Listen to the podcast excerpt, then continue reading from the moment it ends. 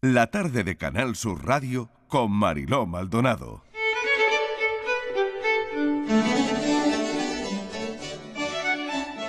Unos meses antes, con fecha del 13 de febrero de 1609, fue recibida en Madrid una carta procedente de Logroño.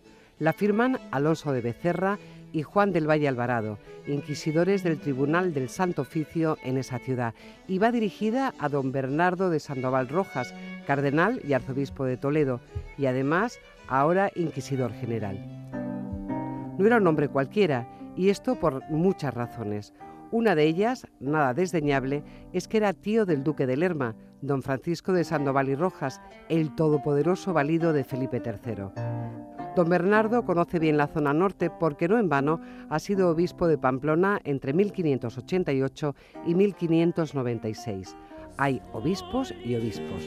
El que llegó a Pamplona en 1588 era un hombre joven, culto y ambicioso. Uno de los primeros objetivos fue mejorar su diócesis y durante los años que permaneció en Navarra convocó un sínodo y sobre todo desarrolló una incesante labor pastoral con vistas a las más apartadas parroquias de la región, a veces pequeñas iglesias en lugares de difícil acceso que nunca habían recibido la visita de un obispo. De tu vista celoso paso mi vida, de tu vista celoso paso mi vida, que me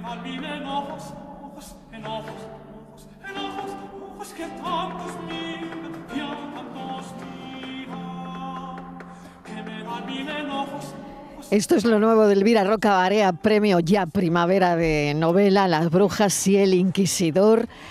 Em, de ella que voy a contar, premio, bueno, medalla de Andalucía, ella como saben es licenciada en filología clásica, filología hispánica, doctora en literatura medieval, ha enseñado en universidades de medio mundo, porque para qué las voy a nombrar, articulista en todas las cabeceras y los diarios y las radios de este país, y las brujas, es ahora el tema que nos ocupa, porque las brujas han sido un tema de interés general a lo largo de la historia.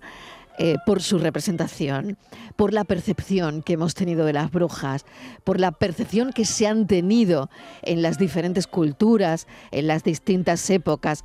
La brujería en la Edad Media, eh, en la Edad Media, eh, en los siglos, bueno, Elvira habla de ello, ¿no?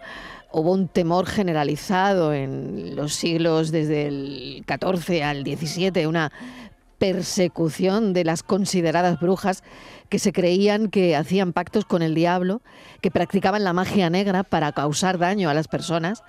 Y esto llevó a numerosos juicios, ejecuciones, conocido como la caza de brujas. Elvira, bienvenida. Pues bien hallada. Nos ocupan las brujas esta tarde aquí.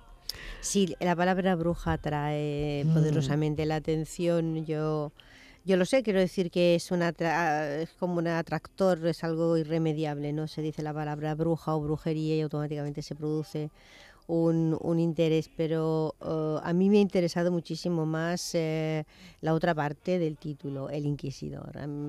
mi personaje es eh, Alonso de Salazar y Frías, que es el inquisidor desconocido porque se ha querido que sea desconocido. Quiero decir que, que bueno, Alonso de Salazar ya había despertado el interés de muchos investigadores y desde Lee a Salomon Reinhardt, a Gustav Henningsen le habían dedicado libros completos. Gustav Henningsen le dedica dos tomos así de gordos a este hombre extraordinario. Y, yo llegué a, Alonso de Salazar a través de las brujas de Zugarramurdi y después ya me interesó muchísimo más Alonso de Salazar que, las, brujas. las brujas de Zugarramurdi. que cómo sería Alonso de Salazar para que a ti te interesara más que las propias brujas. Mira, aunque sé que no suena muy, que no es, no es muy popular, pero las brujas se parecen alarmantemente todas unas a otras. Mm. Pero un hombre como Alonso de Salazar es un hombre difícil de encontrar en cualquier tiempo y en cualquier siglo. Así que él es infinitamente más interesante, mucho más interesante. ¿no? ¿Cómo es este hombre? Háblanos, eh, ¿por qué te atrajo a ti tanto? Em, ¿Por qué querías presentarnos a este hombre, bueno, en, en, un libro que ya es, como decía antes, premio primavera de novela. Mm, le está interesando mucho a la gente este tipo. Verás, pues era chocante. En un primer momento, yendo a lo más básico, es eh, raro, como mínimo raro, que todo el mundo conoce el caso de las brujas de Zugarramurdi. y no importa el nivel cultural o donde tú vayas, todo el mundo conoce el caso de las brujas de Zugarramurdi y sin embargo nadie conoce el caso del inquisidor que, que intervino en el caso de las brujas de Zugarramurdi. Extrañamente, lo uno es enormemente popular y lo otro es absolutamente desconocido, ¿no? Siendo así que realmente Alonso de Salazar lo que hizo fue enfrentarse a una situación eh, Gustav Hennisen utiliza una expresión que a mí me gusta mucho, que, eh, es la epidemia onírica. Es decir, una situación de histeria colectiva en la que fanáticamente todo el mundo cree que las brujas existen, que las brujas hacen cosas muy malas y piensa pues que si a su vaca le ha pasado algo o, o, su niño se levanta por la mañana llorando y diciendo que se lo han llevado por la noche y han hecho con él cosas terribles, es verdad.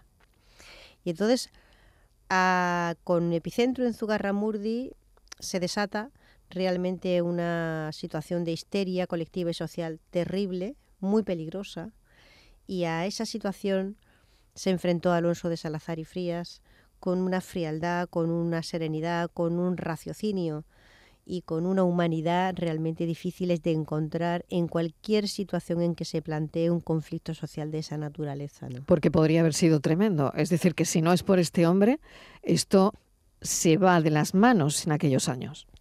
Podría haber sido tremendo, como de hecho fue tremendo en tantísimos sitios. Es decir, eh, venimos de, o, estamos en una situación en la que eh, las acusaciones de brujería y las ejecuciones como resultado de las condenas por brujería, están generando en Francia, en Alemania, en Inglaterra, en cualquier sitio, miles de muertos. Es decir, eh, es una situación realmente peligrosa y si el caso de Zugarramurdi no se fue de las manos, pues en gran parte no solo, o sea, Alonso de Salazar fue apoyado en todo momento por el inquisidor general don Bernardo de Sandoval, por ese obispo de Pamplona que hemos mentado, que es otro personaje histórico, don Antonio de Venegas, que es, por cierto, el que puso San Fermín en el 7 de julio. Curioso. no sé si los pamplónicas lo tienen presente, pero este señor es el que colocó a la, fiesta del 7 de julio San Fermín. Pues hubo, digamos, desde el principio dentro del Santo Oficio y fuera gente muy escéptica en cuanto a la creencia en esto, ¿no? Pero lo cierto es que a lo que se enfrentan es a, prácticamente a un 99% de población culta e inculta que cree fanáticamente, firmemente que todo esto es verdad, ¿no? Y enfrentarse a una creencia generalizada eh, cuesta mucho trabajo, ¿eh? es muy duro, es muy duro. Hay un momento en el que uno de los secretarios del Santo Oficio en Logroño dice que el diablo había mandado a Alonso de Salazar a Logroño, ¿no? Para, para entorpecer las investigaciones, ¿no? O sea, él, el Logroño lo pasó bastante mal, estaba muy solo, estaba muy solo en Logroño, luego tuvo apoyos por otros, por otros frentes, ¿no? Dentro de la propia institución, dentro de la Suprema, importantísima la, la de su jefe supremo, digamos, el inquisidor, el gran inquisidor Bernardo de Sandoval, pero fue una batalla muy dura eh, porque la batalla era por la creencia, es decir, la batalla era nos creemos esto o no nos lo creemos. Y la eh, el argumento de Alonso de Salazar es que aquello no era verdad, que todo aquello era mentira, aunque lo dijera el 99% de, de, la, gente. Vamos al origen, Elvira, ¿qué provoca todo esto? ¿Cuáles son los hechos que provocan esto, porque en tu investigación ahí está, ¿no? La llegada a Italia y el resto de Europa eh, de textos que he visto desde Constantinopla, en fin, pero aquí hay un montón de factores que nos hacen llegar a esto, ¿no? Que hacen que la historia llegue ahí. Sí, ¿Cuáles son? ¿Por qué llegamos? Yo he intentado, yo he intentado, mira, Zugarramurdi es como la punta del iceberg, creo que ya lo he dicho. Yo lo que he intentado con la novela es presentar todas las piezas del puzzle, porque es un puzzle con muchas piezas, muchos aportes, es decir, no solamente hay ese mantillo de creencia universal en las supersticiones. Eso existe en todas que partes. esa es la base de la novela al final, ¿no? Sí, pero en todas partes se ha creído siempre en brujerías y en este tipo de cosas. Eso es. Y no ha habido una caza de brujas. Exactamente. Entonces, ahí confluyen factores que tienen que ver con el repentino prestigio que adquiere la magia, el ocultismo, etcétera, como consecuencia de la llegada de los textos griegos, los textos atribuidos a Hermes Trimegisto, lo que se llama la tradición hermética.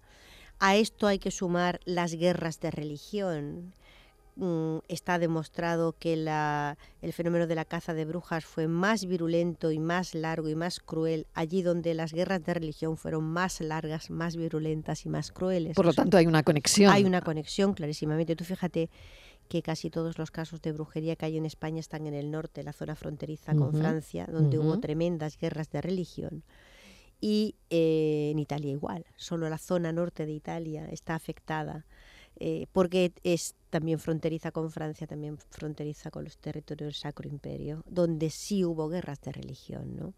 Y si todo eso era poco, que ya era mucho, pues en el caso concreto de Navarra tenemos esa situación muy, muy peculiar y muy importante en la novela de que el rey de Francia, Enrique IV, eh, hugonote de origen, famoso por aquella frase París bien vale una misa, cuando se hizo católico para poder ser rey de Francia, se tituló toda su vida, es un Borbón, que es el primer Borbón, Enrique III de Navarra. Él jamás renunció a unificar Navarra, la que hay a un lado y el otro lado del Pirineo, e integrarla en la corona de Francia, cosa a la que se había opuesto ya desde, Carlos, o sea, desde Fernando el Católico eh, los reyes de España. Es decir, eh, podemos aceptar que una parte de Navarra pertenece a Francia, otra pertenece a España, pero de ninguna de las maneras toda Navarra unificada perteneciendo entera a Francia, esto jamás se va a aceptar.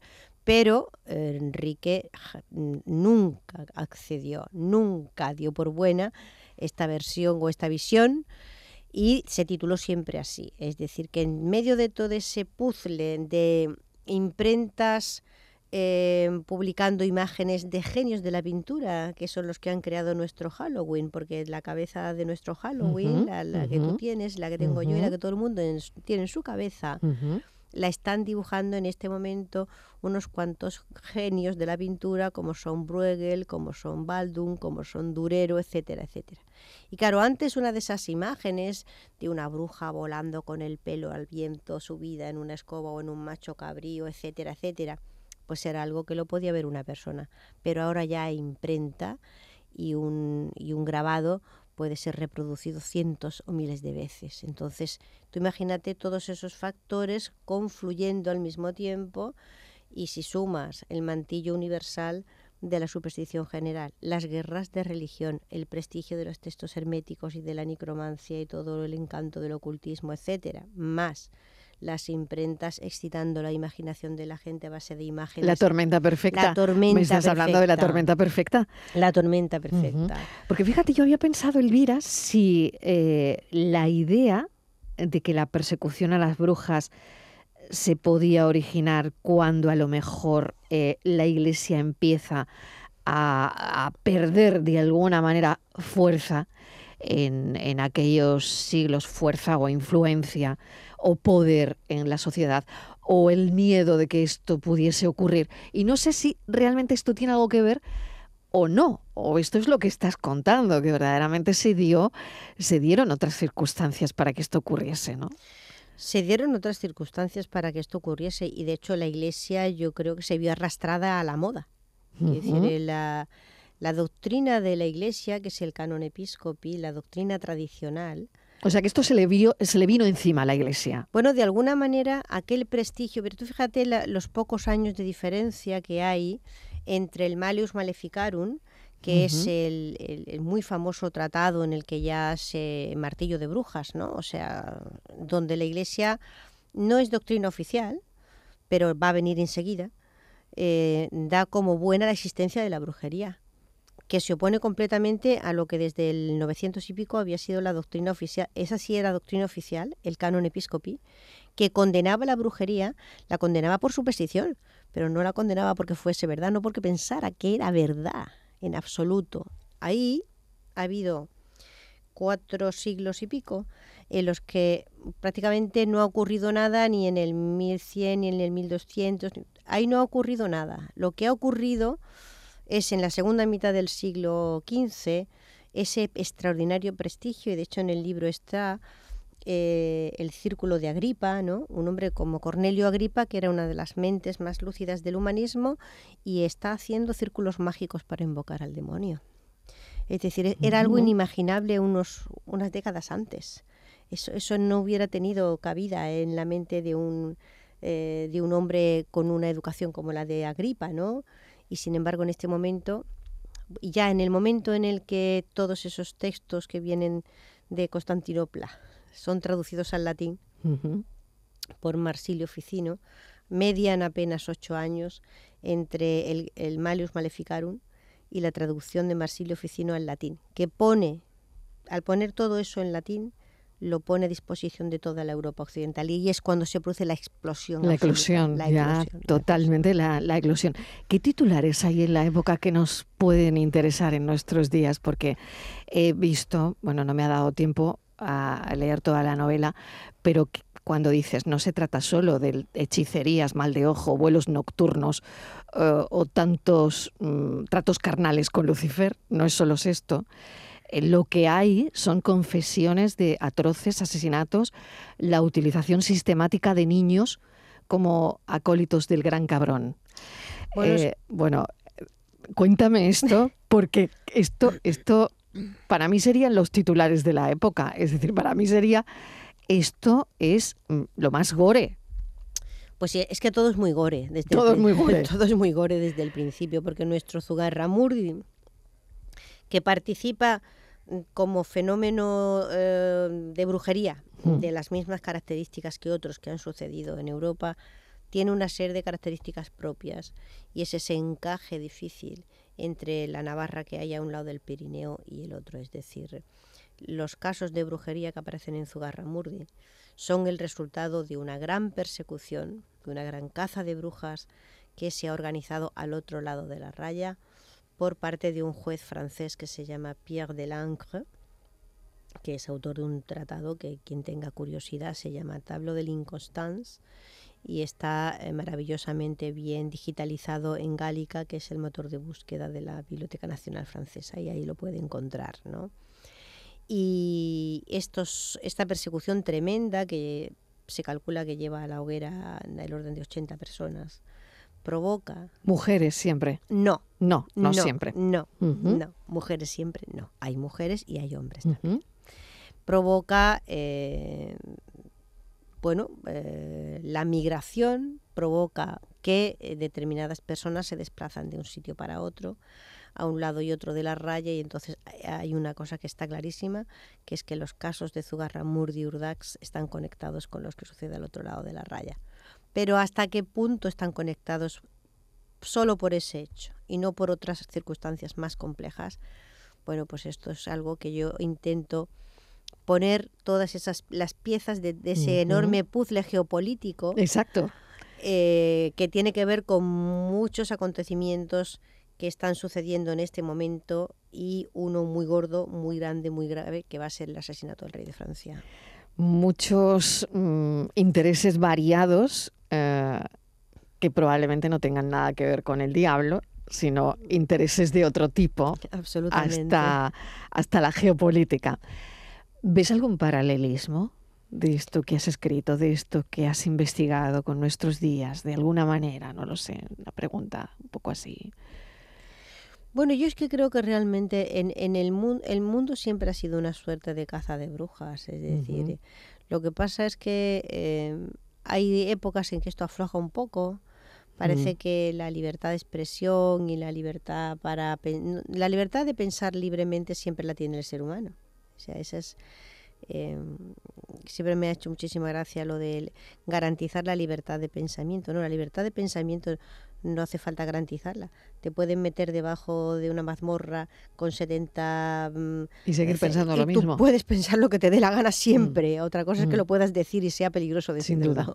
Entonces, hay épocas en que esto es un poco más fácil y nosotros hemos sido, como decía Antonio Escotado, los niños mimados de la historia y creímos que las cotas de libertad social, de la libertad de expresión que teníamos estaban garantizadas. O sea, ya hemos llegado aquí y una vez que hemos llegado hasta aquí, ya está, todo, ya está todo conseguido. Mm. Y esto no era cierto y lo estamos la vida nos lo está demostrando día a día. Es una lección muy amarga para la gente de nuestra edad que no ha estado acostumbrada a pelear por ser libre. Siempre es un placer charlar con Elvira Rocabarea. Eh, yo agradecerle que haya estado en la tarde hoy, que te echamos de menos. yo a vosotros. Sé que tiene muchas me cosas. mucha alegría de ver este estudio otra vez. Porque sé que este estudio te suena muy familiar con Días de y Domi del Postigo, cuando dirigía ese programa. Y bueno, yo te echo de menos los fines de semana, pero en fin, ya sé que tienes mil cosas. Las Bueno, a ver si cuando se afloja un poquito la cosa podemos Volvemos y retomamos algo. Las brujas y el inquisidor. No se la pierdan, de Elvira Roca Barea, que ya es premio Primavera de novela. Gracias, Elvira, un placer, como siempre. Gracias a ti, Marilo, un placer todo mío.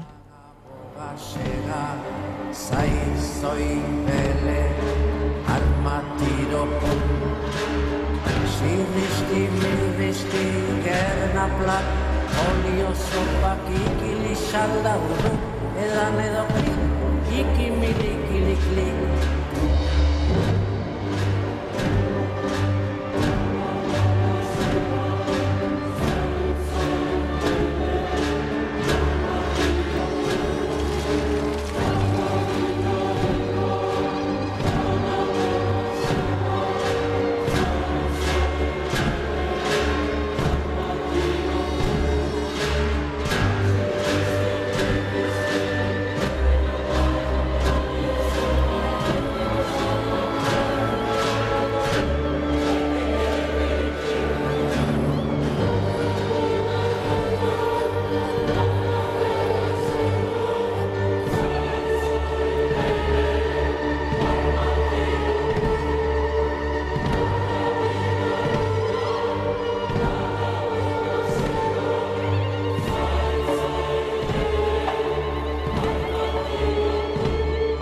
Tarde de Canal Sur Radio con Mariló Maldonado. También en nuestra app y en canalsur.es.